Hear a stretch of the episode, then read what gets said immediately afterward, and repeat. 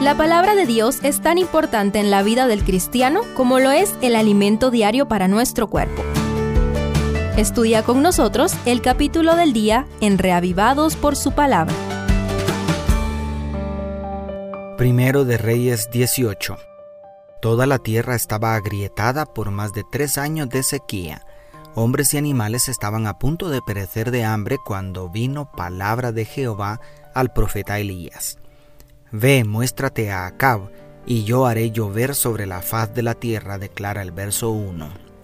Resumamos lo que nos enseña este capítulo en tres personajes. Primero, Abdías.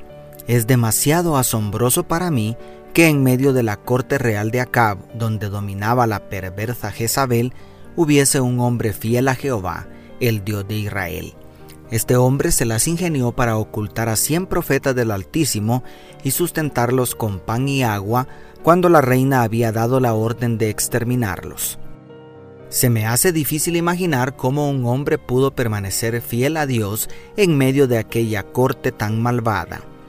¿Alguna vez has sentido que es fuerte la lucha por permanecer leal a tus principios y a tu fe? Pues no creo que alguno de nosotros haya pasado por la prueba que pasó Abdías. Agradezcamos a Dios hoy por la libertad religiosa que gozamos y preparémonos porque pronto esa libertad se acabará. Segundo, Elías. Este profeta aparece en este capítulo con mayor fortaleza e intrepidez que cualquier superhéroe de las historietas y la televisión. Se atreve a presentarse delante de Acab quien había movido cielo y tierra buscándolo para matarlo. Convoca a toda la nación delante del monte Carmelo. Desafía él solo a los 450 profetas de Baal y a los 400 profetas de Acera.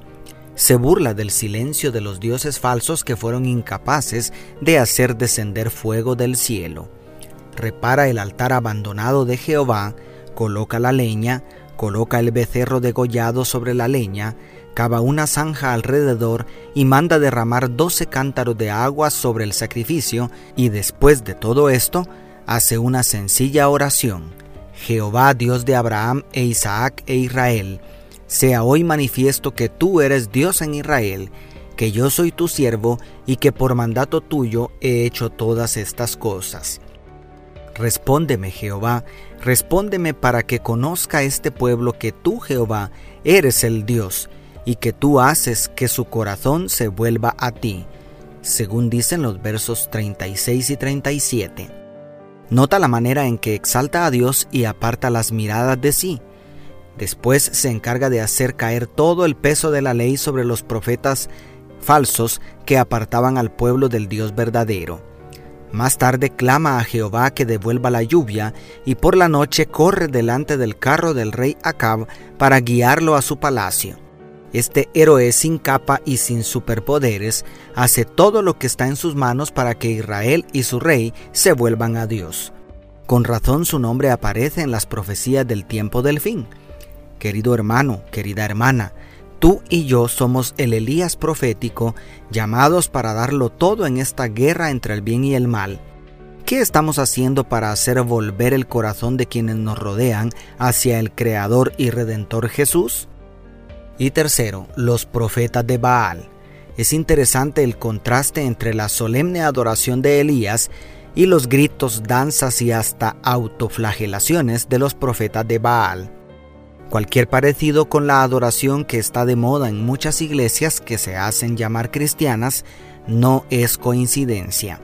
El mismo personaje que estaba detrás de los profetas idolátricos es el mismo personaje que está detrás de la inmensa confusión religiosa del tiempo del fin. Estamos acercándonos precipitadamente hacia un segundo Monte Carmelo. Se nos ha advertido que Satanás recibirá poder para hacer descender fuego del cielo y alucinar a multitudes con falsos milagros para arrastrarlos a la adoración de la bestia y su imagen.